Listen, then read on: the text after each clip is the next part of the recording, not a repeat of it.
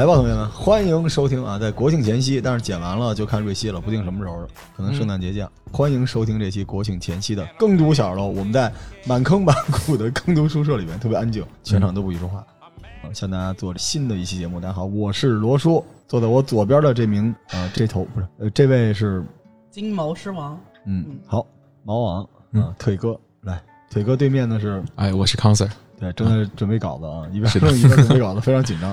康 Sir 特别忙，现在忙的就是没时间来店里啊，店里就剩我一个人忙，那边还有人装柜子。康 Sir 左边，我对面的是哎，对，呃，最帅的老铁，来，老铁，大家好，我是铁探长。哎，老铁，你在节目里边再念一遍爱喜行吗？爱喜，嗯，名字挺好听的嘛。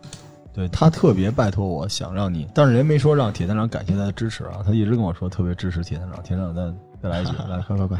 那就是就着老罗，然后有这么一个好机会给我，然后呢，我就祝福一下爱喜同学，嗯，感谢你的支持。嗯，行了，这期节目一万次转发有了，真的拼了，行了，太好，来吧来吧，咱们今天这个节目三本书，嗯，腿哥珠玉在前啊，腿哥还是最后一个来吧，好吧，好的，反正咱完播率是卡在百分之六十多，后边自由发挥就可以了。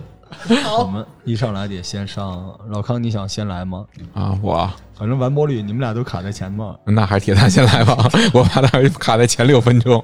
行吧？那你们俩谁先来？卡完播率，铁蛋长，嗯。行来。那那这期节目有了，好了，你后边自由发挥吧，铁哥啊，来，铁探长，那我今天给大家推荐一本阿加莎·克里斯蒂的小说，因为前段时间嘛是阿婆诞辰的一百三十周年，啊，九月十五号。但是阿婆的书比较多，长篇的、短篇的，我收集过的有的啊有八十多册，有不同的小说。那我今儿就不给大家推荐那些大家耳熟能详的，像什么嗯《尼罗河惨案》这些，大家可能嗯电影啊、书啊都知道很多。啊，我推荐一本比较少的吧，叫做《古墓谜案》。呵，哎，哦，这本书啊，咱们先讲讲这个写作故事啊。书的内容呢，我觉着还是大家去自己看，毕竟是侦探小说嘛。你到最后书还没看呢，你给人泄了底了，这就不太好。阿婆这个故事呢是这样，她写小说啊有几点，一个她最初的时候在这个医院里啊当过护士，其实啊包括药剂师啊、什么手术大夫她都干，所以她对这种医学各方面的知识呢特别的丰富。所以阿婆在她的小说过程中，经常会有一个环节就是给人下毒，各种各样的毒药，什么氰化钾呀、各种植物啊、毒虫等等之类的，阿婆都用过。这也算是给各大侦探出了很多的难题。嗯就是你要看明白他的书，首先你要对药物各方面的他的人中毒之后的性状等等这些都要了解一些，嗯这样你才能了解这个书到底写的一些详细的内容，这是一点。另一个，阿婆有一个特别神奇的事儿，他自己的生活习惯啊，他能幻想出自己身边有一只猫，哦，这是他幻想出来的。那这个情况呢，他会与自己幻想出来这个宠物啊，这个猫聊天儿，但是在旁人的眼中，它像是一个自说自话的。呵，嗯，对，所以他这个习惯后来就会在他的一些小说中会表现出一种很灵异的事件发生，嗯。就是他会把小说中故事先期会有闹鬼，或者说有幽灵啊等等这些情况，恐怖诈尸这也会有、这些内容元素融到他的侦探小说里。后期呢，他会把所有的这些灵异的鬼事给它理性化，或者说以谋杀的方式给你讲明，这是一点。但是我觉得最吸引我的就是这种古典的，像阿加莎·克里斯蒂，大家都是喜欢称她为阿婆嘛，嗯她的这种小说是一种舒适的谋杀案，哎，不像咱家可能前段时间看的《坏孩子》等等这些嗯影视剧那种，看完以后你感觉这个心像被掏空的感觉，嗯特别血腥，或者说有一些比较黑暗的内容。但是你读这种老式的侦探小说，你就可以把它想象，就现在秋天这个季节，天气慢慢凉了，你会有杯红茶晒着太阳，读的这种侦探小说，感觉特别舒适。你从里到外都会感觉那种舒适感。但是你要知道，你读的是一起谋杀案，嗯，这就是读阿婆小说的一种魅力。当然，我是很喜欢这个过程啊。他的小说毕竟流传这么多年了，快到百年了，还没有到啊。就是你读起来，然后你去感受他那个时代的氛围，还有一个女性作家写那种细致入微的感觉，是特别美好的。对，这是我感觉读侦探小说来说啊，最让你感觉到美好的一点。也赶上这个诞辰嘛，一百三十周年，很多的阿加莎迷都会有意的对这个事情啊举行一些活动啊，还有网上大家会把自己的一些模仿阿加莎的作品也拿出来秀一秀。啊，啊，那个时候就是很多的网上，包括一些英国呀，或者说美国的一些媒体对这个宣扬的还很多。嗯只不过咱们国内除了一些专门的侦探小说的那种出版社会去做一些宣传，其他的都很低调的。说到出版社，补充一下啊，这个是新兴出版社的，对哎，五月北京的午夜文库，对，午夜文库。午夜文库是一个挺破圈的东西，因为我记得是零七零八年左右，嗯。当时他们是最早的有声书，就跟现在大家看爱奇艺这迷雾剧场，午夜文库就是那个时候就收集了大量的这种侦破呀，什么江户川乱步、阿加莎克里斯蒂、东野圭吾一大堆这种类型的文章，而且他们破圈做了很多这种有声的版权等等的，还是挺新锐的。北京出版社比较开脑洞嘛，嗯而且新兴还有一个叫幻象文库的，不知道大家知不知道？幻象文库就是专门一个各种科幻小说哎，开科幻小说了。那个幻象文库里面其实也挺有意思的，里面有一些挺好的跟游戏跟什么有关的东西。嗯这出版社可以关注一下。现在耕读重新改装了之后呢，我们是按照出版社来分类型的书。铁探长，我不知道你啊，你会是按照标牌分的，还是自己信马由缰的去看的？会，因为我收一些侦探小说也是几个出版社的，嗯像新兴的午夜文库系列，这都是我比较喜欢收藏的。全收那种哈，那的确，一个就是它的封面设计是会很亮眼，你感觉那个封面设计的图案跟他这个书的内容有的是兼顾上的。嗯就是现在有一些出版社出的侦探小说，你看上去那个封面设计的跟儿童读物似的，那是是挺啊让人反感的。特别像我们这种比较算直男也好，算什么也好，嗯就是这个书一看，嗯看个封面书我们就不想看了。明白。而且其实它有一致性，就一个出版社出来的这个封面那种感觉。嗯，对，我们虽然在新兴要说一下，夸一下后浪，这个无处不在。就是我就是后浪的死忠粉儿，真的，这个后浪的书就是只要财力能治，出一本买一本。嗯现在康 Sir 比我厉害，出一本买两本，一本自己收，一本卖。哦，嗯后浪那个也是一样的，就是它虽然设计不同，但是你觉得它的品质和它的那个设计的理念是一致的，嗯，这个也还挺重要的。对，我还挺喜欢新兴的。对我们现在我们这个地方呢，重新改装完之后，我们不是按照类别来分书，我们按出版社分。结果我们出版社里边，这个在前辈的辛勤的耕耘之下啊，《人间失格》我们一共有七版，就也不知道我们的人是那么爱看还是那么不爱看，全摆出来卖了。但实际上，不同的出版社的调性不一样。对，我们这个因为业内人士嘛，就不太好得罪人啊。买这个后浪、社科、中信就对了，嗯没毛病啊。其他有些不同类型的书，也是大家这些出版社也在争，对吧？对，你有时候觉得这个每个出版社其实是一个公众号编辑，弄来弄去就这么多东西，他编的过程中逐渐的找到了自己的定位。对，一开始他也是广撒网，像我们这个地方，差不多现在有二十二个出版社，然后我们不同的出版社，我们有不同的区域，然后有这个书籍的质量，关键是 老康的心头爱摆放方式，依次是这个后浪，呃，社科社科是吧？然后中信，嗯依次是这么摆的，所以我们也在说推荐书呢，除了书本身之外，也推荐一下出版社。对，新兴其实铁探长实力认证哈，在午夜文库这个系列里面非常好。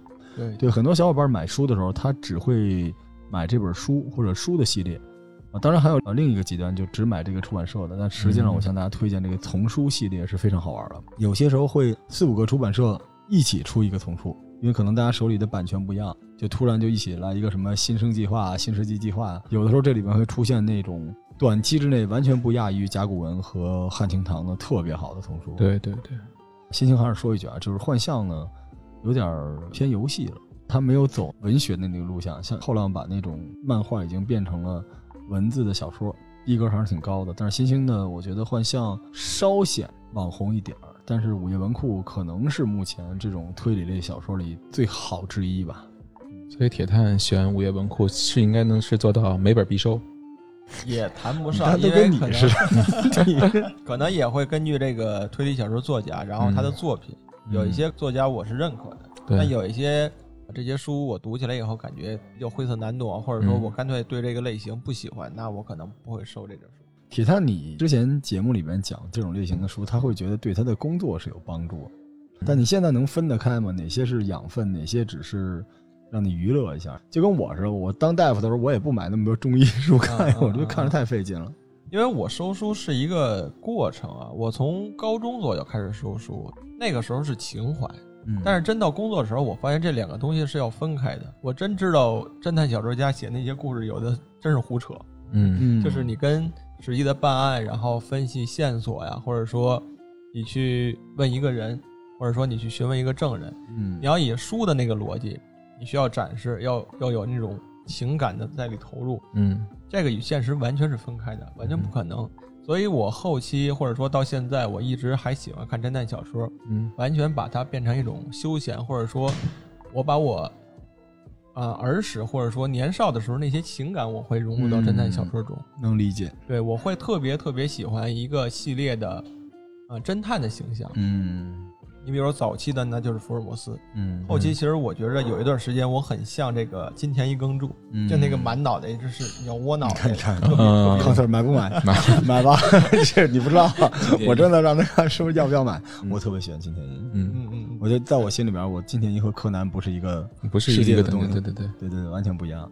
对，金田一是我比较喜欢的侦探，还有一些就是比较老派的，像、呃杰里菲尔，像那个嗯卡尔的密史的一些，嘿嗯对，或者说有一些也有外号叫做推理机器啊，这些嗯老派的一些侦探。只要你开心，你在更多小二楼所有的节目全是介绍侦探推理的，都没问题，对对对，没毛病。因为很多人上次跟我们说，就是听了他的推荐去，对吧，腿哥？嗯，对，对就是告诉你们腿哥还在啊。然后腿哥已经现场直播听入迷了。腿哥，你拿手机给艾喜拍一下吗？好啊，对吧？但是我在新兴出版社，我收的是另一套。我因为我特别喜欢松本清张，哦，而且我喜欢松本清张，完全是因为封面全是浮世绘。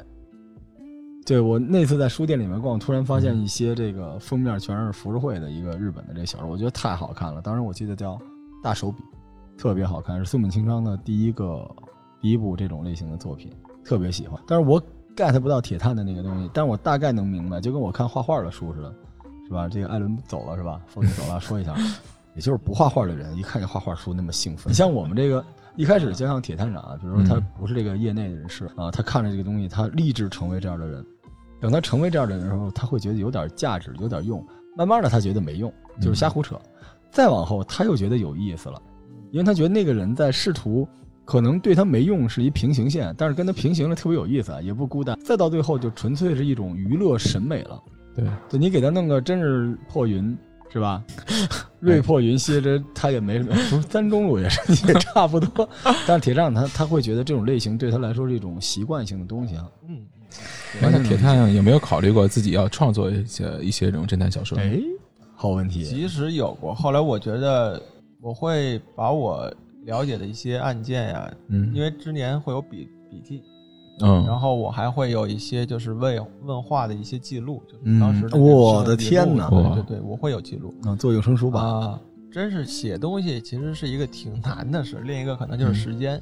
所以我我最早跟艾文录一些那些档案的时候，嗯。我可能会把我了解的一些案件的情况，那我我不能把真实情况或者说嗯嗯人嗯透露出来，嗯但是我会把我一些当年办的案子会给大家讲一讲。嗯。当然可能要梳理一下，因为毕竟一个案件很多线索呀各方面比较比较稀碎的那种状态，嗯我要把它捋顺了，给大家能讲明白，这是一个挺难的过程。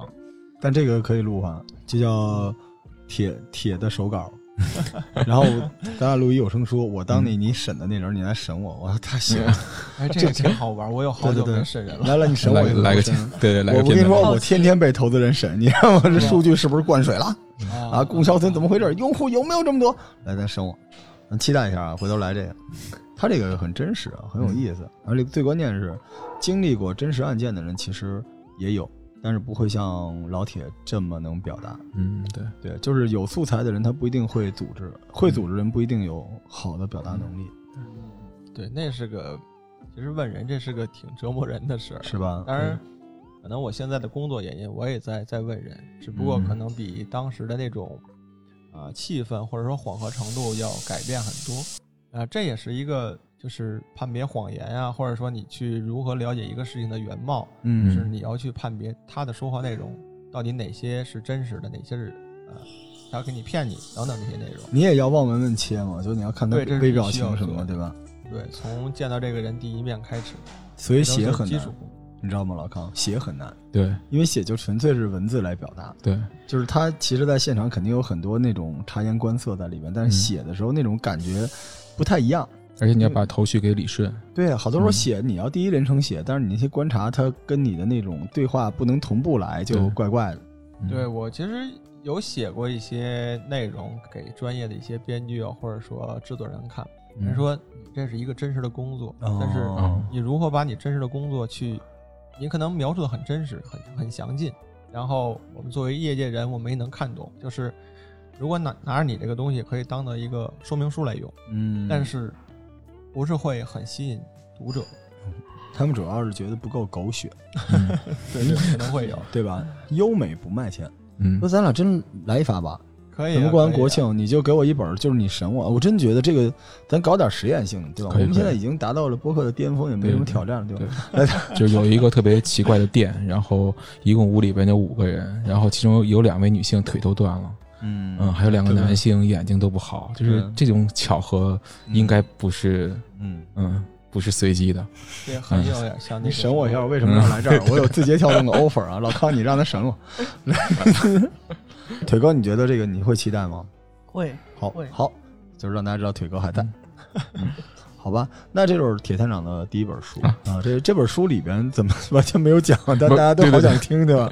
哎，我我真的挺好奇的。嗯，嗯因为名字特别特别 UC，对对对，再再深入一点吧，把它和那个《鬼吹灯》能够区分开。古墓谜案，古墓谜案是这样，这个阿加莎的第二任丈夫是一个考古学家，嗯所以他早年间去过伊拉克。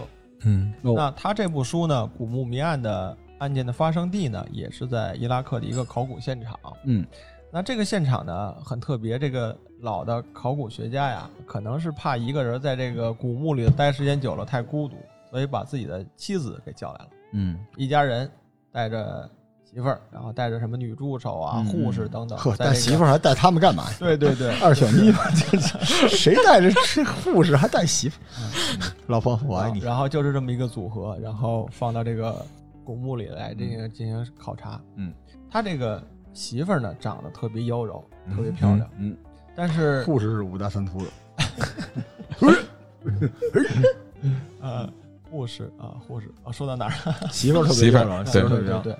然后呢，但是这个媳妇儿有一个就是有点儿，她是总感觉到自己的受到威胁，就是嗯她感觉有人在追杀她。嗯那这个起因是什么呢？就是她这个媳妇儿之前结过一次婚，哦，但是那个丈夫啊，因为当时描述的这个时间点呢，应该是在二战之前。嗯那她的这个前任丈夫呢，应该是一个间谍，后来被国家抓住以后，应该是给毙了。嗯但是突然间有一天，这个女人呢收到她前夫的一封来信，哎，他觉着这人不是死了吗？怎么还会有信过来？然后就是威胁他说：“你这个不能再嫁给其他人，说你呵该回到我这儿来。”呵，然后这个女的就产生心理疾病了。本来这么一个状况，大家觉得可能没什么事儿，毕竟她是在一个伊拉克这种地方。嗯但是突然间在一天晚上，这个女人在睡觉的时候，突然间就突然间听见那个窗户有人在挠墙的感觉，就刺啦刺啦那种声音。嗯然后他把自己身边的油灯点开之后，他发现那个窗户上有一张死人脸，惨白惨白的一个死人脸在那儿晃。然后一样，一个女人本来她就心里很很敏感这些东西，嗯然后就狂叫。那这时候呢，她四周围的丈夫啊，然后护士啊都跑来来照顾她。但是大家推开门出去一看以后，发现没有任何的痕迹。嗯那这个时候，整个的考古现场都觉得可能真的会有人来寻仇啊，或者说来报复这个女人。但是这个事件发生之后，好像似乎大家对这个什么安保工作呀，没有做太多的这个关注，然后就出现了这个第一起的谋杀案。其实这个谋杀案这个手法特别的经典啊，嗯，可以跟大家说说，因为这个书真是时间可能很久了。嗯这个谋杀案是什么呢？其实有一个笑话，就是你如何把你楼下的人杀掉。呵啊，这这个招儿，这在您听都是笑话是吧？对对对对，因为这个手法呢，搁到呃当年阿加莎写这个书，她想出这个谋杀方法可能很很新奇。嗯但是搁到现在，很多推理小说家都用过这个方法。嗯就是我现在可能用这个描述可能会很模糊，嗯但是对于一些推理小说迷来说，一听就知道怎么那怎么做的。就是他这个谋杀手段是这样：就是有一天呢，这个女人在自己的房间里，她是一个二层，她住在一层，然后她听到楼上一直有敲东西的声音，好像在窗外。嗯他就有意识把那个窗户推开以后，从一层向上看。哎，这个时候他突然间发现那个楼上有一个杀手，弄着一块大石头，准备好了就扔下去了，然后一下就给他拍死了。嗯 这猫和老鼠嘛，这画面。这就是那个谋杀手段。然后摔死之后，后面就是杀手进行了一个密室的布局啊，嗯因为他先开始这用这种手段，然后表明了自己不在场的证明，然后后期呢，等他再进入这个密室的时候，哎，然后各方面的侦探呀、还有现场目击者再来以后，大家以为这个女人是在房间里被杀的，其实呢，她是因为二层的石头掉落，嗯拍死这么一个过程。这个谋杀手段啊，等到后期就是被很多的推理小说家都有用，哦然后这个谋杀的工具也在花样翻新。我后来一期看一个日本的推理小说家，就是也是这种方式，就是楼上的人叫楼下的，楼下的傻了吧唧的推这个窗户往上看，然后这个人呢，凶手在上头用了一个巨大的冰块，嗯。在夏天的时候，嗯。然后这个人一露头，把冰块扔下去，人被拍死了，尸体呢顺着楼掉下去。但是夏天很快那个冰块就化了，嗯。所以大家以为这个人可能是在无意间在阳台啊，或者说自杀的坠落。哎嗯，因为已经没有啊、嗯。行凶的工具了，嗯就这个冰块已经化了。嗯。那这个招儿就是如何把楼下的人杀掉一个方式。嗯嗯这个但是看了这么多书呢，阿加莎·克里斯蒂的，这是我至今为止发现第一次，就是最早用这种方式写出来的。哦，我小时候看这种书也是开过一次眼，后来九品芝麻官学会的，就是在头顶上把针刺进去。因为我那时候看《洗冤录》嘛，嗯现在好多人都希望我在耕读记里边接着读那个舌尖上的人肉的那个，嗯就那个时候宋朝就有，他那时候法医验尸的那个报告，宋慈写的里面，他是总结了前朝的，就那时候有大量的人用很细的针从那个脑门上把针扎进去，尸检的时候根本就弄不出来，因为他们那个针特别有意思，它是那个双节针，就是它顶上扎进去之后，它那个针只要一捻，那嗯，针中间就断了。我跟你说，嗯那个我也研究过，就是你说的这个招儿啊，我见过真的，但是你说那个招儿不不实用，不不，停停，别说我了，你来来来说说 真的吧。就是你知道人的头盖骨是很硬的，是是是。就是这个位置，它没有，除非你扎的，因为头盖骨中间男性女性会有缝儿，是。你除非真的那个针很坚硬，我怀疑用那种咱们扎针灸那种细针，嗯，那好像扎不出来，那没戏。我跟你说，行吧？你说是我们这个梅花针吧，鬼门十三针，嗯，三尖儿比哦梅花针还要细，对，但是它那个针很细，能对，但是那个好像后期就是我见过有钉子，嗯，但是我不知道是敲进去还是摁进去的，我的然天哪，后有各种各样的东西在脑子里。都真的呀？对，因为法医的第一道手段就是他会看，然后会给你剃毛，啊，这个不好说，我第一这次有点过了怂了，已经。嗯，痛的头皮 紧，行行行啊，头头有点疼。嗯嗯嗯嗯，嗯，好，这期镇魂殿和 小楼林诺，咱们继续继续。嗯您这个故事后来是他身边的一个女的，为了让他媳妇儿离开他，然后写了个信把他给轰走了。一一般都是这路子嘛。我不是这个是结尾还挺特别的，是吗？嗯这个就不能泄底了，是，但是这个书就没法读了。但是我觉得挺有意思的，因为通过铁团长的介绍，就是这个阿婆的书里面啊，除了这种硬的东西之外，它本身还挺有流行性的，嗯是吧？写这种东西就对就就属于什么呢？就不故意吓唬人。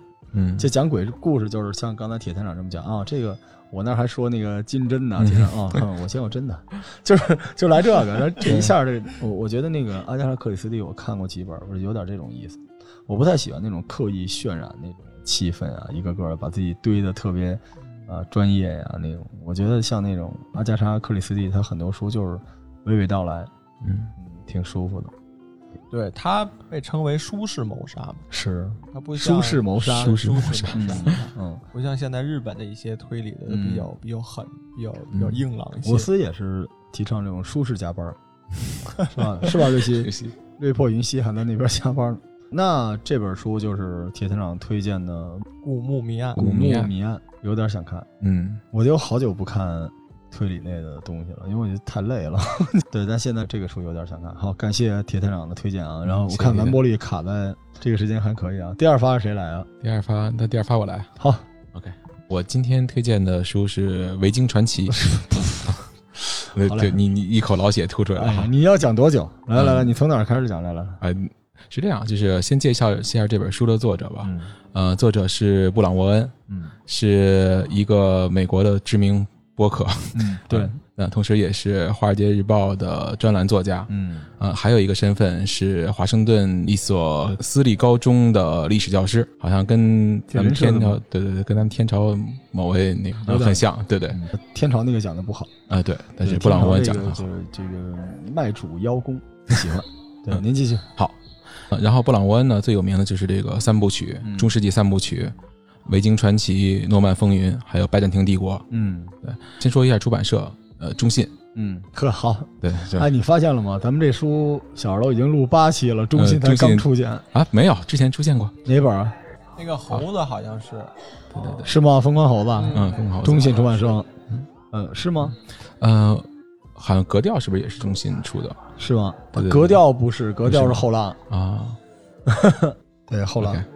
中信你好啊，中信。中信中信是这个行业里边就是大哥大，嗯，嗯顶流级的出版社，就是按体量吊打其他所有出版社。，对，就是不止书出的好，卖的也好，嗯嗯，而且运营也好，什么都好，对对对，因为太好了，所以没什么意思，是吧？好像我们舔他们一样，对吧嗯？他中信后来给咱们折扣啊，没没事，回头再聊吧。嗯，回头再聊这个事儿。对对对，回到那个《维京传奇》本身，就是当时选这本书呢，是因为在啊，我应该是在二零一七年前后开始看那个美剧《嗯维京传奇》，啊，对对好看，对，然后就是无意中也是在选书的时候看到了这本书，嗯啊，那就拿过来就读一下。嗯就是这本书实际上写的，如果刚才说到推理小说，注重的是细节。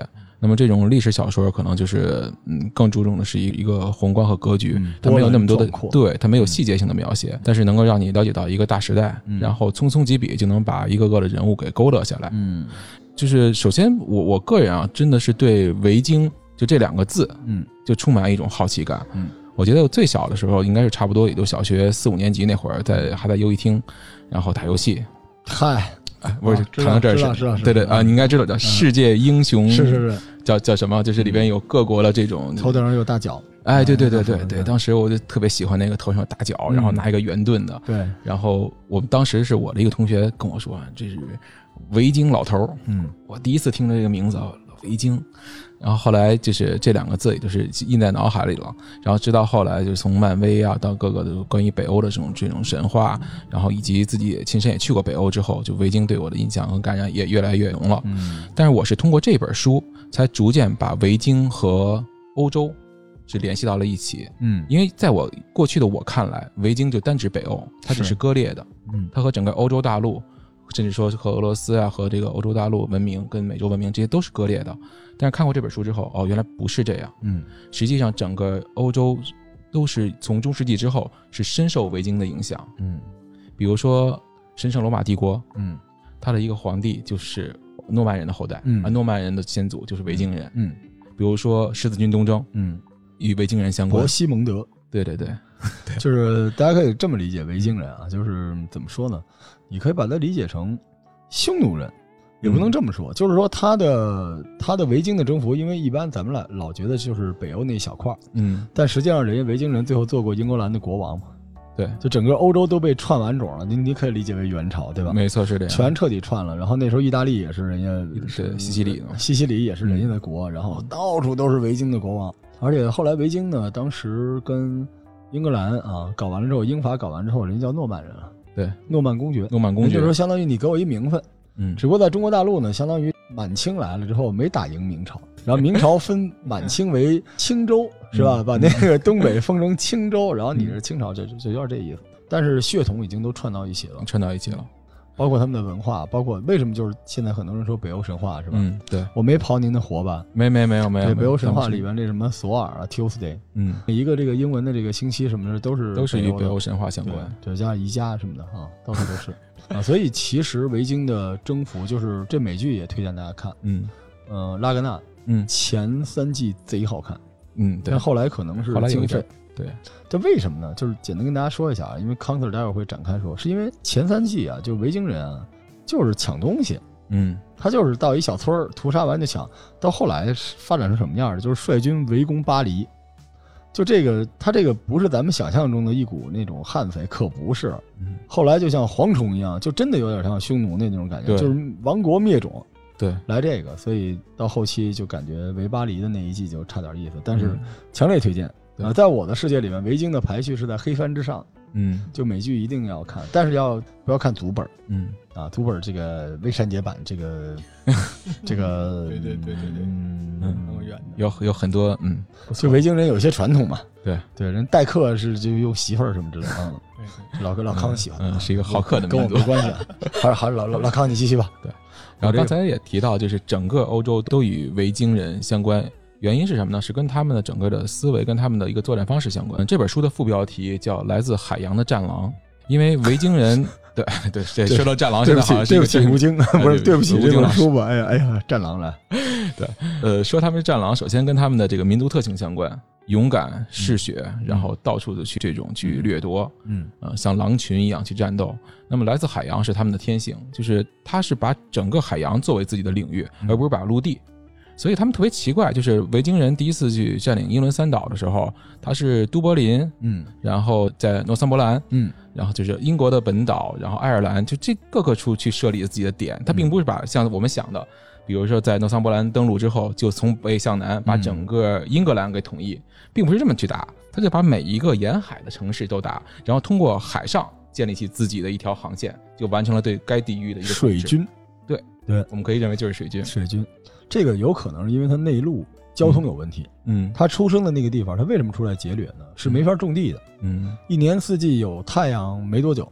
对，对，然后好多这个领土都极昼极夜的，种不了庄稼，而且都是那种大丘陵、大石头，所以他们就习惯性的在海上走来走去的，对导致到了英格兰特别有意思啊，就有城堡不住，非要在那个海边结阵，对，也挺好玩的。嗯反正我对维京一直有个疑问，嗯就是我关注的维京点，嗯，不在于它的什么历史故嗯就对它的兵器特别的好奇。啊，对，欢迎收听我现在没有版权的那个 《死神的馈赠》啊，找张爱文老师去要。那里边专门有一期我们做了维京战斧，但实际上远远不及。我当时做这期节目的时候，维京战斧是一个精神，嗯它代表维京人的整套的装备和作战方式。那个时候欧洲啊，只有维京人可以说是有战术的，嗯，其他基本都是就是英格兰长弓出现之前啊，但是罗马，罗马之后对，对，因为那时候维京人是不敢惹罗马人的。嗯对吧？罗马人一来，那船一来，维京人全跑光了。但是在英格兰之前，罗马之后，维京呢就是对吧？洗涤世界的一股力量。对，维京好像用的武器主要是那种矛枪，嗯，就是还是以远远距离投掷，大先扔概对矛枪在两米到三米左右这么一个距离，嗯然后远距离进行投掷。近战之后就开始使用自己的战斧，嗯他那个到底有多大？后不大不大期我找人做了一把，嗯但是我不确定那个东西跟原版的我我我看的时候就查了一些资料，然后看过，就是维京的战斧，它实际上是从七十公分到一百三十公分距离都有，是长柄斧，嗯实际上是双手持斧。然后它的维京战斧的用的方式，哦，还有一种短柄斧，短柄斧是飞斧，对先扔对，先扔，先扔。远距离投掷，然后接着呢，近战的时候实际上是双手斧，是破盾用的。嗯然后就经常那个描写的就是维京大汉双手持斧，然后一斧下去连人带盾就碎掉了。反正我了解维京是在你们书店，就是书店里有本画册，嗯，是驯龙高手是吧？上头是一个上头是一个维京的那个龙 龙头的那个。你看我说什么驯龙高手吧？他这个打仗有不同的方式，因为维京人之前是内战特别厉害，嗯后来一致对欧洲的这些人的时候，他这个打法也会发生变化。对，对，因为他们后来要打对付一些骑兵，嗯但都是轻装骑兵，而且这个破盾破铠，人当时欧洲人盾少，那时候不叫欧洲人，这应该叫昂格鲁萨克逊人嘛。对对对，萨克逊人。对于这些人的时候，实际上他是作战方式是不太一样的，所以他的斧子也慢慢的变小了。嗯，对对，因为他们之前互相砍，就是纯靠劲儿。对，后来斧子飞斧也多一些。然后呢，先是远程先投枪嗯，投完枪呢，这波人就是拿盾，投完枪啊，双手举那种大战盾，然后后边的人呢继续冲锋投斧，投完斧之后呢，这波投斧的人拔剑，然后刚才那个结阵的那个拿大盾的跑到前面来，然后结上这个盾阵，然后后边拿起那个捡起刚才扔的那长矛，从那个缝隙里往外戳，嗯然后上不令斧子砍，你看像不像戚家军的梅花阵？真有点像。，对，就维京的这个这个阵确实还是有杀伤力，但前提是什么呢？就是没有碰上大规模的军队。说实话，因为咱们啊，幸也不幸，嗯就是咱们这看惯中国的这个战争的吧，你去看人家那战争，基本就是几千对几千。十字军最狠的一仗也就几千对几千，所以如果这种小规模战阵，就是他们互相之间沟通不是问题的话，嗯他这个打法打来打去也就是那点东西，对，是吧？它不像罗马，黑社会对对对的感觉，有是这样其实是有点那意思。你看维京，您看前面那个维京的那个美剧前几季，那不就是几十人打几百几十人打几百人，就这也就这个。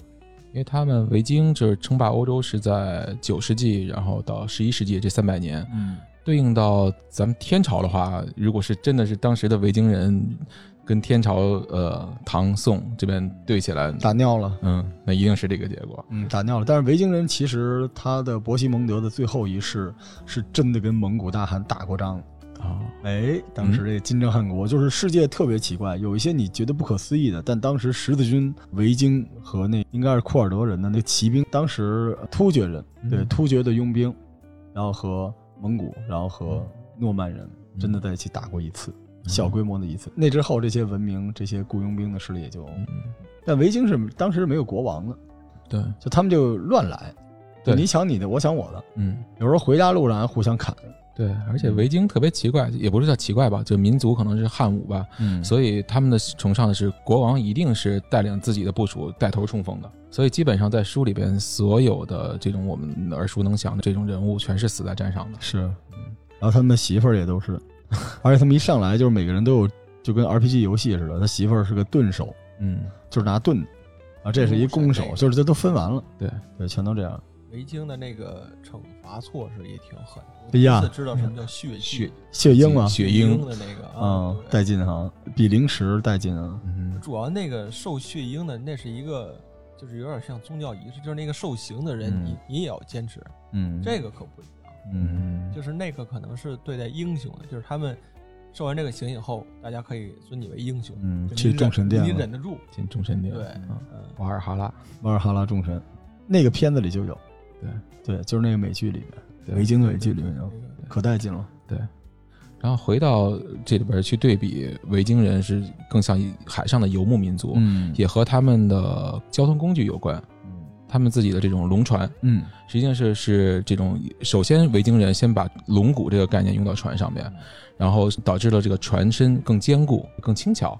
他们在船上不置顶板，然后自己也属于栉风沐雨的就在船上。然后呢，因为船的负重不深，所以吃水也浅，嗯，这样他们的船是可以深入到内河的。嗯就刚才老罗说的是能够围攻巴黎，是也是因为这样，他们不只是在沿海，包括内河都可以迅速到达，嗯然后劫掠一番就走。就现在这个奥林匹克这个赛艇这运动就是这玩意儿，嗯，嗯，贼快是吧？贼快，然后大家坐在船上，反正死了也就死了。对对，但是我一直弄不明白一事儿，就是整个这个北欧啊，当时也很贫瘠。你出来抢、你抢粮食、抢娘们儿，我能理解；你抢钱，嗯你回去也没东西可买呀。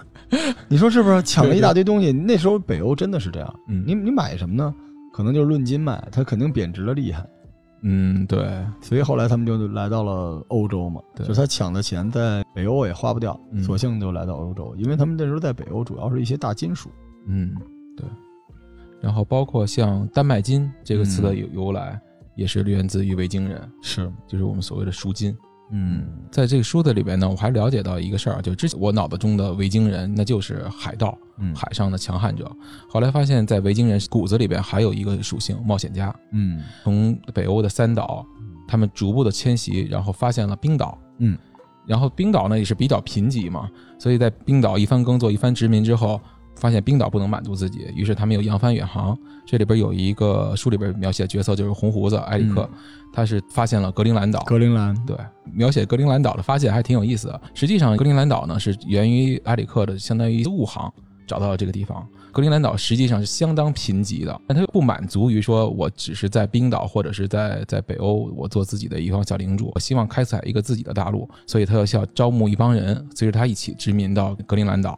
当时还不叫格陵兰岛，格陵兰岛的名字是埃里克来发明的，这个有点像募资。他回到冰岛的时候宣传说，我发现了一个好地方，因为冰岛那个地方实际上其实是挺挺贫瘠的。就当时刚发现冰岛的时候，维京人认为所谓的诸神的黄昏就应该是在冰岛发生的，因为又有火山，然后又是严寒，这已经应该是世界的尽头了。呃当然他不知道格陵兰岛其实更恶劣。可是这时候埃里克克就跟大家说，那个我发现了一个特别丰饶的一个岛屿，名字叫 Greenland，到处都是木材，数不尽的资源。于是就一忽悠吧，拉了一会儿一天使投资人，大家就一起去了格陵兰岛，从此开始了对格陵兰岛的一个殖民。然后之后又以格陵兰岛作为一个基地，他们又发现了美洲。那维京人发现到达美洲是比哥伦布要早五百多年的，嗯呃，当然在当地的话也跟当地土著发生了一激烈的冲突，嗯，所以没有完成最后的呃一个殖民，嗯，否则可能整个历史都会改变。就现在连俄罗斯的鼻祖的罗斯公国再往前也都是诺曼人创造。对，就是这部书的有意思点也在这儿，你会发现从英格兰的成建立，然后到格陵兰岛、冰岛，然后北美大陆的发现，以及基辅罗斯嗯，它的成立，都和和维京人息息相关。特别好玩。特别好玩，特别有意思。然后书里边还有一些人物的描写，你比如说每个人都会有自己的一个绰号，这个看着特别带劲，什么血斧王嗯，啊，什么金发王、金发王者，金发王在旁边笑了一下。哎对，但这个其实魔兽世界学会了，对对对对对，整个魔兽就是一部北欧神话北。欧神话，对是的。这里边比如说像蓝牙王啊啊，对，蓝牙王，我一看一看那名字，AirPods 是吧？呃，我想呢，原来想想应该肯定是在深圳华强北的某个对，您的蓝牙已经断开。对，但实际上还真的这个蓝牙王是和蓝牙技术的发明或者蓝牙的取名嗯，是和这个蓝牙王息息相关的真。叫 Bluetooth。对是因为呃，这个人是最早把北欧进行了一个统一，同时把基督教引入了北欧，逐渐替代了自己的这个神话的宗教信仰。嗯然后当时的人们认为，呃，哈拉尔是属于能言善辩、善于交际，非常能够沟通，所以呢，就把它叫为 Bluetooth。呃后来就是到了蓝牙技术的发明的时候，为了向向前辈致敬嘛，所以就叫蓝牙这么样一个技术。当然，当然这个家那个符号都是他的当时那个符号。这个我还真手不知机上加文哦，是这样哈，手机上是这样的加加文文。哇，那这会要会要翻一翻去。嗯，好玩。嗯这里边给我印象最深的一个传奇性的人物是无情者，也叫哈拉尔。他呢是从小十岁上战场，然后是一个巨汉，身高超过两米，双手持巨剑。他是挪威的王子，然后呢，可惜就是家族相当于是不幸吧。然后他的父亲和他的兄长是被自己的敌对方就被干掉了，然后从小就逃亡。然后他逃亡，逃亡到了基辅罗斯，在基辅罗斯大公的手下，然后因为自己又属于能征惯战，所以深受大公的赏识。然后他就向大公去，因为大公有一个爱女，也是属于长长了美若天仙，所以这个哈拉尔就提出了一个婚约，想去娶大公的女儿，被大公无情拒绝了，认为你一个穷屌丝，你是没有资格去娶我的女儿的。这时候就激发了他心里的勇气，然后他就讲，那我一定要就再打拼出一番事业。于是他南下到了拜占庭帝国，成了当时拜占庭帝国的亲卫队的卫队长。咱们现在提的那个瓦良格，瓦良格在拜占庭帝国的时候名字叫瓦吉亚，他是这个亲卫队的队长，然后当时率领呃整个这个亲卫队横扫欧洲，立下了不世的战功。但后来由于拜占庭帝国的宫廷变动，老一代的赏识他的皇帝已经死了，死了之后呢，呃，新替代的新的皇帝肯定要对前朝这些重臣进行一番清洗嘛，所以他也被就是属于被下狱了。然后在狱中呢，还曾经有一段描写，当然这段描写不知道是真是假，说他为了重获自由。是赤手空拳跟猛兽搏斗，相当于角斗士，然后赤手空拳的杀了一头狮子，获得了自由。这是民间的传说，但实际是怎么样是不知道。在新的皇帝就不待见他的情况下，他越狱逃走了。逃走之后呢，又携带着自己之前跟他一一同征战的伙伴，还有抢掠来了大量的财宝，回到了基辅罗斯。这时候大公就把他的女儿又嫁给了他，于是他又携着呃美眷，还有自己的财宝以及自己的兄弟一起又杀回了北欧，整个统一了一个北欧。有点像外国版的武松啊。呃，是的，是的，嗯，当然，呃，最后的结局还是挺悲壮的。嗯。最后呢，是他是在英格兰，在英格兰最著名的斯坦福桥这一战里边，他率领维京九千人和英军进行了一场决斗，最后九千人只活下来三百人，他自己也是死在那里。英军的后期还是能打赢的，对，呃，前期不行，但关键是因为当时英格兰也不是统一的，嗯，也是四分五裂的，维京人侧面的造成了英格兰的统一，是，嗯，还挺好玩的吧？嗯，其实可能人多，然后就导致这个单兵作战的效果可能会慢慢减弱了。维京人就不像那么强悍了。对，而且维京人其实也要打经济嘛，打到最后都是经济。他毕竟他没有经济基础，对，他没有造兵爆兵的那个东西，因为你毕竟是打侵略战。嗯但是其实维京的整个的这个种群到最后还挺有意思的，它等于融进去了。对，你看它有很多这种血统，大红胡子、嗯大高个儿这种大壮这种血统，就整个都融到那里面。而且他们侧面的让这个我们现在说德国、法国、英国这些国家就 提前的升级了。嗯嗯哎，对我还有个疑问啊，嗯，维京那边是不是就没有盗墓这个？我看他们那个书里啊、电视里头都是弄条船把人推出去烧。了哈。对啊，这里边写的是早期的维京人，他有一个传统，就是维京勇士战死之后，嗯他的同袍兄弟是要把他给煮了的，嗯。煮完？不是不是，就是煮完之后把皮肉全煮开，最后只把骨头带回家，嗯。带回自己的家乡，所以告诉自己的子女说他已经去了瓦尔哈拉，对，然后呢，只留了一一把忠魂，留了一把骨头回了自己家乡，嗯。然后也是告诉这些孩子们，其实战争并没有那么好玩，嗯。是属于勇者的。可能也是因为这个，所以也没有什么可盗的。而且由于极寒嘛，整个是在北欧地区，他们是不着重甲的，永远是皮甲。嗯。啊，不值钱，而且腐坏，而且他们的武器也没有那种削金断玉的利器，对就是钝器，钝器，基本都是钝器伤，大宝剑折了就再来一根儿。对，刚才这带骨头这个挺瘆得慌，嗯因为在后续我们介绍的一些书里边会出现，就是因为要打仗行军来不及了嘛，嗯得剔这个骨头。哦，嗯，他们有时候随身带醋，就为了剔骨头。是跟那个美食节目可以联动一下大。家看那个十字军，我后期做的十字军节目还没做完，嗯就巴巴罗萨，嗯巴巴罗萨东征的时候，他最后就是在路上淹死了。然后他家里人就是他的儿子说要带着他继续东征到耶路撒冷，在路上没地儿放，就把他放在一个大醋缸子里。结果这老皇帝尸体还没到耶路撒冷就化了，连骨头都酥了，最后就就地就埋了。所以你现在那德国后来不是纳粹有一嗯巴巴罗萨计划吗？嗯就当时红胡子是欧洲的铁血最强的军队的统帅，但是这确实神圣罗马帝国本身也是诺曼人后裔，对，就这套东西都是连着的。对，大家以后吃这个大骨头棒的时候可以想我们这个，可以想一下。就特别带劲。嗯好，好，今天节目这个两本书了，最后一本现在已经在完播率以下了，来腿哥发挥一把。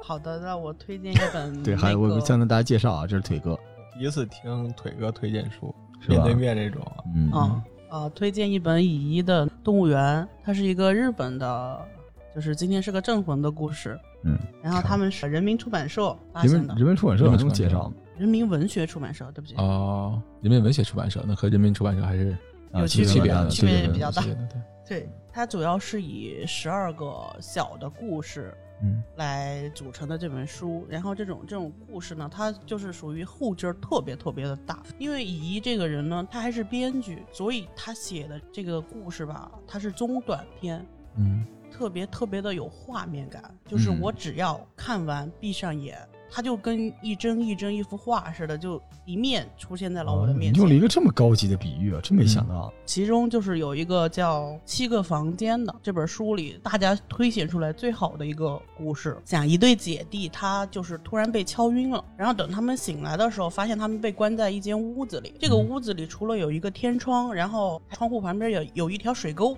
但是因为姐姐比较大了。然后只有弟弟可以通过说他蜷缩着爬进沟里去看能不能出去，姐姐就没去，因为根本就上不去那个沟。哦，就是因为它太大了，他就去观察地形，发现总共有七间房，他们在第五间。他通过每天出去跟别的房间的人沟通，他观察了三天后，他发现从房间的排序开始，那个人开始消失。他跟姐姐推测这个人被处理了。弟弟在跟第七个房间的人沟通的时候，那个人告诉他，我每天都可以看见尸体从沟里飘过。姐弟就很慌，就知道说我在这儿我就要被杀掉。他通过去每一间房间跟别人沟通，然后弟弟就是在第四天的时候观察到了杀人犯进来，以及说怎么样去对待第四个房间的那个人。他仔细的去观察周围的地形，看是否可以逃脱。当天他没有回去，因为不敢。那个人一直在处理尸体。等那个人第二天走了之后，他回去跟姐姐商量，因为今天该轮到他们了。然后姐姐想了办法，把那个人就当天到了时间的时候，姐姐想办法把那个人吸引住，因为那个人用电锯。其实声音就特别大，他就没有观察到说在凶手的后边，弟弟悄悄地溜出了房间，溜出了房间，然后把那个犯人和姐姐锁在了一起。我这太残暴了吧？然后他逃出的那一刻，他愣住了。嗯，不是他锁的吗？是，是因为他想活，而且嗯是他跟姐姐沟通好的，就是你必须要活，以及说他要救他后边的两个人。嗯，明白了。当他锁上的那一刻，他愣住了，他姐姐在里边狂笑，嗯，然后他愣住了是什么？啊，他他愣住了是吧？啊，对不起，对不起，对不起，他愣住了啊！他姐姐在里边狂笑，对，哈哈哈哈哈！你有口音。好，了继续。然后就有那个凶手暴躁的想去砍门，但是那个门是砍不动，他自己嗯特殊加工处理过，嗯所以他最后是把后面的两个人一起放出来之后，去了坏人的那个地方去找嗯吃的，因为已经饿了五天了，嗯，然后他就饿晕了，这个故事就结束了。什么？不是他不是他在饿晕在了那个那个凶手这的那个能屈能伸，你知道吗？说慢就结束了。就他们去凶手的房间，然后就饿晕了，是吗？对，然后这个故事就结束了。腿哥总是找难点。其实乙一的书最早我考虑，我想介绍，嗯但是这个没事儿的确同一本书，您回头再介绍，大家听出来是不一样的。主要乙一的书，你知道他最大的一个特点就是他写书的那个角度不是以一个侦探或者说以上帝视角，嗯，他是以凶手的那个视角。哦，就是我当时在考虑，就是我要是介绍这本书，以一个凶手的角度去真实的还原一个事情，就是我怎么抓人，然后怎么关起来，然后怎么下刀等等这一系列，这也是角色扮演，感觉挺嗯。挺擅长的。铁哥，你为什么特别喜欢这本书呢？因为他的第一章就是写了他如何把他的女朋友杀死，嗯然后他自己跟自己博弈。其实他感觉是分裂出来了两个人格，但是又不是。他一边在劝自己，我一定要去自首，然后我要拍照留下证据，我可以去自首，我可以有证据的去干嘛干嘛。当有第三者在的时候，他就会说：“我的女朋友去了哪里？你见过我的女朋友吗？”瞬间这个第二人格就启动了哈。对只要有人在旁边，这种自我保护啊，这种虚伪啊，它是一个这种类型的书啊，这看着不冒汗吗？那个书很多人就是问过我，或者说嗯。在呃群里啊、微信群里啊，或者说在微博里的，嗯。就是我说这本书千万不要看，就是很多人会把自己带入进去，他会召唤你那个心里那个比邪较恶的邪恶的那一面，你知道哦，他是一个凶手的角度去去发泄情感啊，或者说嗯它是一种真实的描述，你比如怎么跟踪，嗯我都会讲。所以对很多人来说是一个特别陌生的体验。对我最初看这本书，我会想到就是比较有名的一个叫做比利，嗯就是那嘿个他会有人格分裂等等那些内容。啊我们店里最多的就是这本书。对对对，我也二十四本，对，二十四本没卖出去一本，这书什么时候就剩一个比例了？反正全都是。我也是在你们书店发现那个 姨的那个，就是跟那个很像，但是他那个的确的叙述角度会让人觉得，嗯大家会考虑他会不会真的去做过一些比较邪恶的事情。哎，这种玩意儿我当然没有资格评价了，嗯但我还是要硬评价一下，这跟当年那个话剧《枕头人》那个劲儿很像，就是故意模拟犯罪现场嘛，让你出一身冷汗，是吧？嗯这有点出一身冷汗。当然，你看完这本书，你觉得你又不是他，这个视角好写。但是如果这种书特别好的话，就把警方这个推理的案子再写一遍呗，作为罪犯的角度再写一遍不就完了吗？是吧？我怎么躲开这些人，就反写一遍，这活儿不就有了？难度就是你怎么能让读者不跳戏，就是大家会跳错哎，这不够真实。是，所以跟题材可能还有关系。比如说，你要是杀个什么，你也杀女朋友，对吧？你也跟爸爸妈妈、跟姐姐，也来点这种伦理冲突堆起来。但我能想象，他这个书一定是特别抓马的哈，嗯，就是戏剧感非常非常的强。很强，这腿哥现在特别着急，如果就是我们推荐这个书换成一个视频的，就你们就懂了。这书你就一定要他 很天马行空，就是他是男主就家对面有一个小公园，他会去玩儿。突然有一天，他看见一个坑，但是填了沙子的，嗯，他就突然把手伸下去了，嗯他摸到了人，那个人给他写字，哎说救我，嗯，他要是不识字，他拒绝了，他然后他把怎么会拒绝另外一只手伸进去给他写字，说嗯，滚哦不，对不起，对方也没看明白，两个人互相写到了夜深人静的时候，他就觉得很奇怪，然后他就回家了。他写完布就走了。对，我这很屌，这故事就这时候结束了，最好的，嗯就比刚才那个杀完人跑的找了吃的饿晕了那好。嗯后来呢？没有后来，后来因为这个公园就拆了。没有吧？什么后？来后来这个公园就拆了，他去看过这个坑，就好故事没有好故事，好故事什。么都没有。你这个，我跟你说，铁哥，你这紧接着就奔着破云去了，你知道吗？你看这个故事啊，这个时候你作为犯人，就是那个嫌疑人，你在那个沙坑里啊，或者你是个鬼，或者是个异次元来的人，你想我操，给丫写完了，等着丫再回来再给丫写，结果等了三四天之后，听到了推土机的隆隆声，然后被 连沙坑带水泥墙推走了。这这个这书太悬疑了，我好喜欢。然后你再来一个，让我嘲讽一下，还有吗？然后还有一个 就你是你看你看你看腿哥松弛下来多好。你不能你不能这样，就是你身后那个瑞破云溪向你投来了那个同情的目光，当时就是这么被我和老康给 坏了事儿了。来来，下一个，下一个没个。关系，就是大家笑一笑，开心也挺好的，对吧？呵，好，好，先有觉悟，后有能力的。嗯，来还有一个是有一个小男孩，他可以看到他的父母。干坏事儿哦是。这样的，就是我可以看到老康，可以看到这么我尊重我我跟老康是父母，老康看不见，他的父母哎看不见双方你。知道吗？我录播客三百多期了，我就这期我就听不明白这什么意思？什么叫他能看见父母，然后能看见老康，而我和老康看不见？呃，这个这个恐怖故事就是说腿哥什么都懂，而我们完全听不懂他在说什么，对吧？就什么是小孩能看见他的父母，对然后呃然后呢？就是父母看不见。你是在？嘲讽我和老康的眼睛不好？我我们也确实他妈是，这么理解我也我也看不见彼此看不见，对对对。哎呦，对面谁？对面谁？我真看不见。不是，请问这个故事的除了这段还好看不见看不见，就是他父母看不见小孩儿。不是可以看见孩子的，哦就是就是你们看到了我在做什么，就在做什么，那明白明白主人公在做什么就是什么。对对，但是他们父母双方看不见对方，哦，那那孩子怎么来的？那是他有一天突然发现的你这个事情。，来铁探长，你破一下，你你你嗯你来侦破推理一下腿哥刚才这句话的意思，就是孩子能看到父母，但父母双方看不见对方。我曾经听过这么一个事儿，嗯就是那个人的眼睛是畸形的，嗯就是他有点像比目鱼一样，嗯他会像那就是丑，那不是畸形，不是不是，那就是斜他眼。是他那个对焦对不到一块儿，就是他哦左边看是一个角度，右边看是一个角度，所以他同时能看到父母双方在两边，但是我靠，你这个故事我喜欢多了。是模糊的，所以他父母是这个遗传，他母亲是这样，你意思其实就是说他父母不在一个位面上是吗？对他父亲能看见他你你是这意思吗？你真的是吗？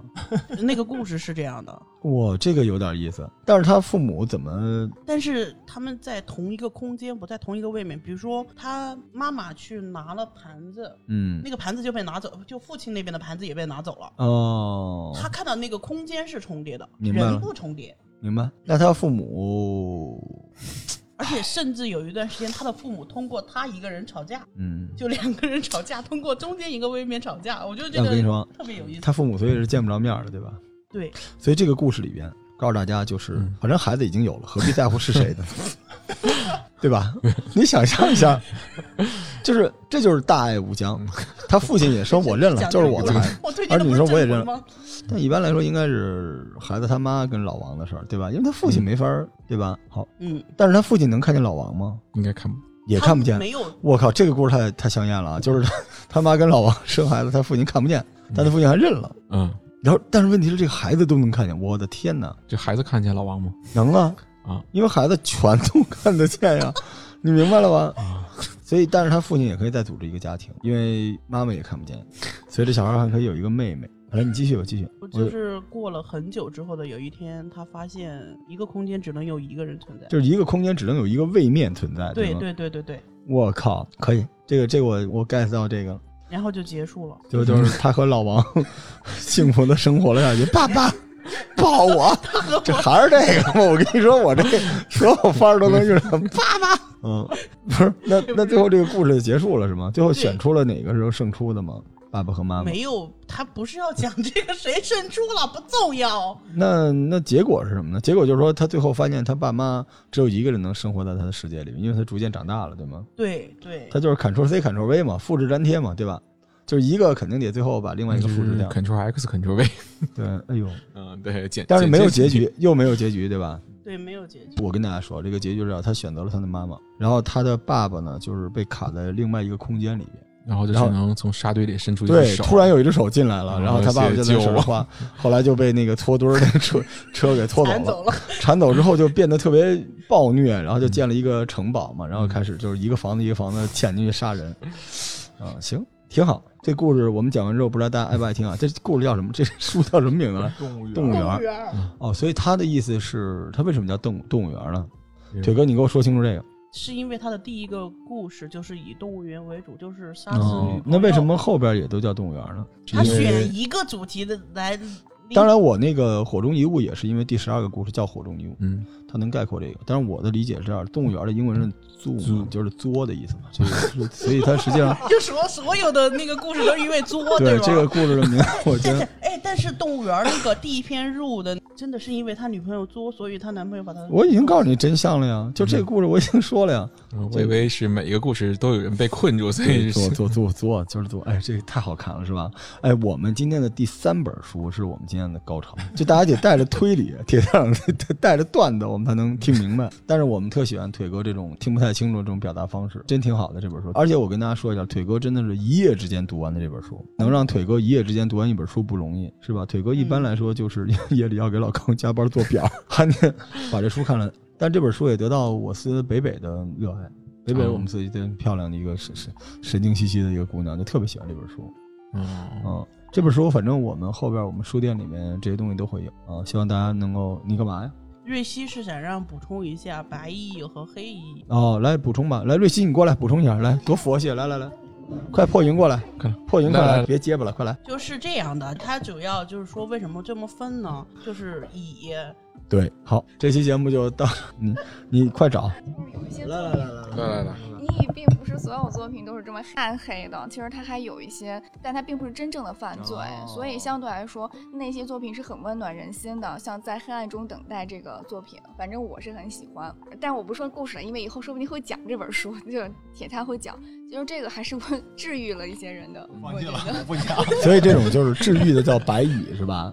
然后这个瑞希介绍完之后，蹒跚的走回了他的小椅子上它是。以纤柔和悲凄为基调的，叫白蚁。嗯然后残酷惨烈的就是黑蚁。嗯，我现在脑子里就是筛沙子那个，就是反正不管什么蚁吧，就白蚁嘛，就是一样，好吧？好感谢各位，今天我们这个节目信息量比较大，从阿加莎·克里斯蒂还特别认真的啊，铁探长当时说跟我们破案呢，紧接着就是维京的全面征服，然后最后就是欢乐的作动物园，是吧？也欢迎腿哥以后多读点书啊，有一本是一本啊，多到我们这儿来介绍节目，好吧？好的。感谢各位收听，谢谢。嗯，拜拜。拜拜。